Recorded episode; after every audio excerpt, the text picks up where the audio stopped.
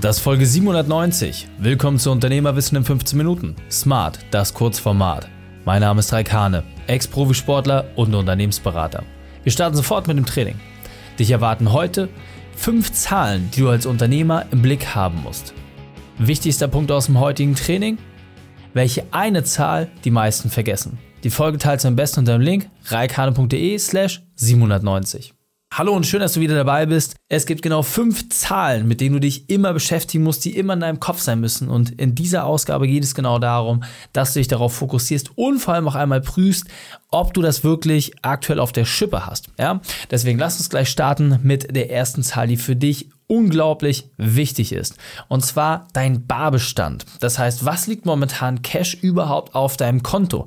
Das hört sich erstmal super, super trivial an. Und die meisten denken sich, hä, ja, das weiß ich doch. Aber das Entscheidende ist, meistens hast du als Unternehmer ja nicht nur ein Konto, sondern verschiedene. Dann gibt es Rücklagenkonten, bab, bab, bab, bab. Was ist eigentlich momentan ein Cashbestand insgesamt vorhanden? Wie viel Reserve ist überhaupt da? Und nicht auf den ganzen Unterkonten, sondern insgesamt, ja? Wie viel Liquidität hast du? Hast du da eine feste Zahl, die du binnen weniger Sekunden abrufen kannst?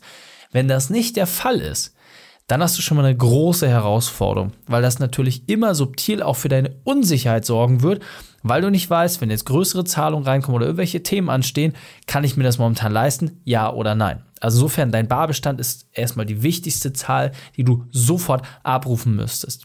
Zweite Zahl, die extrem wichtig ist, und zwar deine Fixkosten. Das heißt, alles, was lange Verträge sind oder Dinge, die du nicht innerhalb von wenigen Tagen oder Wochen abschalten kannst. Ja, Fixkosten, das heißt Personal, Miete, Fahrzeuge, irgendwelche langfristigen Verträge, Beratung, etc. Das heißt, hier geht es genau darum zu prüfen, was sind Dinge, die du nicht relativ schnell reduzieren kannst. Dieser Kostenblock ist für dich extrem wichtig, den im Auge zu haben. Warum? Weil dieser dir einfach eine Information darüber gibt, wie viel Umsatz du pro Monat mindestens machen musst, damit du nicht gegen deine Cash-Reserve läufst. Ja? Das heißt, wenn du jetzt beispielsweise 100.000 Euro Fixkosten hast, dann weißt du mindestens 100.000 Euro müssen erstmal gemacht werden, damit du plus minus null bist. Ab da an fängst du an, entsprechend Cash aufzubauen. Und deswegen ist natürlich die Frage, wie schnell erreichst du das? Schaffst du es in der ersten Woche, zweiten oder dritten oder vielleicht erst in der vierten Woche deines Monats? Wichtig ist, je früher du das schaffst, desto mehr Spaß macht es. Und so kannst du dann nämlich auch relativ leicht ableiten, wie schnell du deine Fixkosten erhöhen kannst und vor allem in welchem Verhältnis das ist. Denn nochmal, deine Fixkosten, das ist das Wichtigste, worauf du erstmal den Fokus haben solltest. Alle anderen Sachen wie Werbeausgaben, die kannst du dann entsprechend anpassen und nachziehen, wenn du entsprechend Liquidität auch zur Verfügung hast. Dritter Punkt, auch extrem wichtig, habe ich jetzt quasi schon so ein bisschen angedeutet, und zwar dein Auftragseingang. Und auch hier ist wieder eine Sache ganz, ganz wichtig zu unterscheiden, und zwar das eine ist quasi, dass der Auftrag eingegangen ist und die andere Frage ist natürlich, wann ist das Ganze cash wirksam?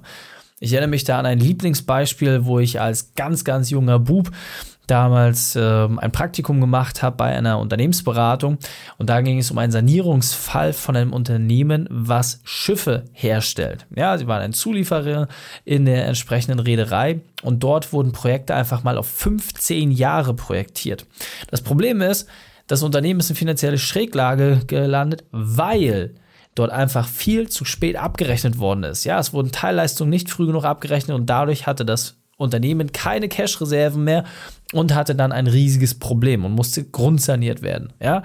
Wenn du nicht weißt, wie groß dein Auftragseingang ist, dann fällt es dir natürlich relativ schwer, deine Fix- und variablen Kosten entsprechend zu decken und es fühlt sich einfach sehr, sehr unbequem an. Deswegen auch ganz, ganz wichtig, Du musst absolute Klarheit darüber haben, was ist aktuell Phase, wie sieht es aktuell im Monat aus und dann kannst du entsprechend dort auch Vollgas geben. Vierter Punkt, und ja, ich weiß nicht, wie ich es anders beschreiben soll. Ähm, das geht aus meiner Sicht halt am besten wirklich mit dem englischen Begriff, und zwar deine Cash Burn Rate. Ja, das heißt, wie viel Zeit hast du, bis du kein Geld mehr hast? Ja, also es ist relativ stumpf.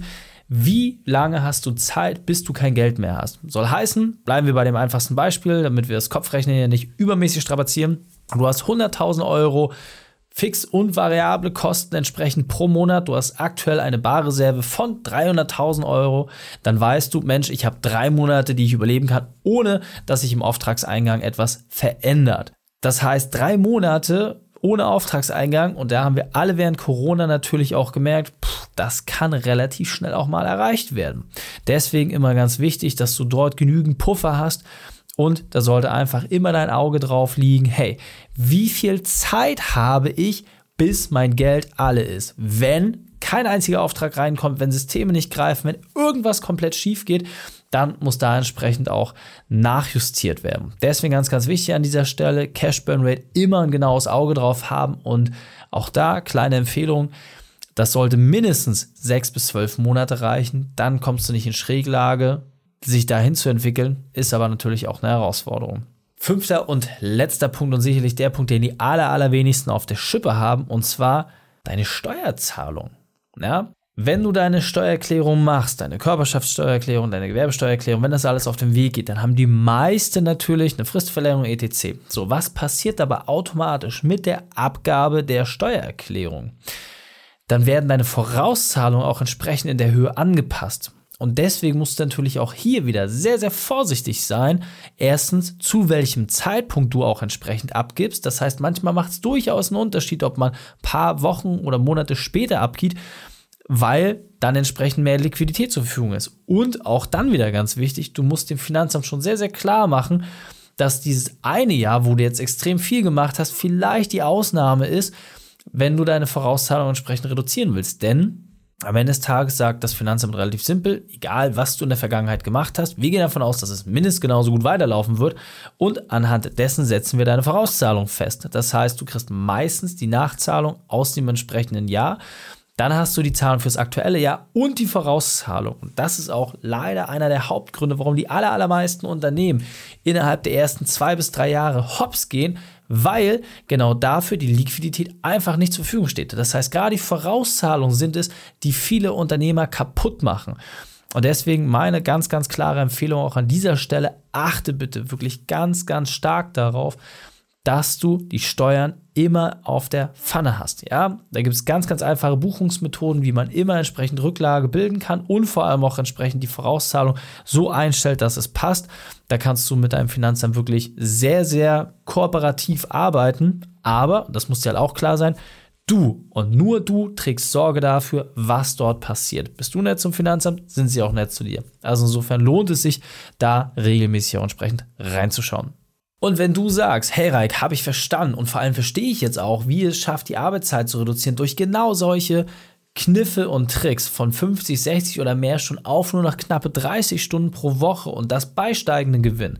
Genau diese Methode stellen wir in unserem kostenfreien Report vor. Den kannst du einfach ganz bequem zu dir nach Hause anfordern. Alles, was zu tun ist, ist, geh auf reikhane.de slash print-report, print-report und dann kommt er schon relativ schnell zu dir nach Hause. Also, wenn du sagst, hey Reik, mich interessiert die Methode, einfach auf reikhane.de slash print-report. Die Shownotes dieser Folge findest du unter reikhane.de slash 790. Alle Links und Inhalte habe ich dort zum Nachlesen noch einmal aufbereitet. Danke, dass du die Zeit mit mir verbracht hast. Das Training ist jetzt vorbei. Jetzt liegt es an dir. Und damit viel Spaß bei der Umsetzung.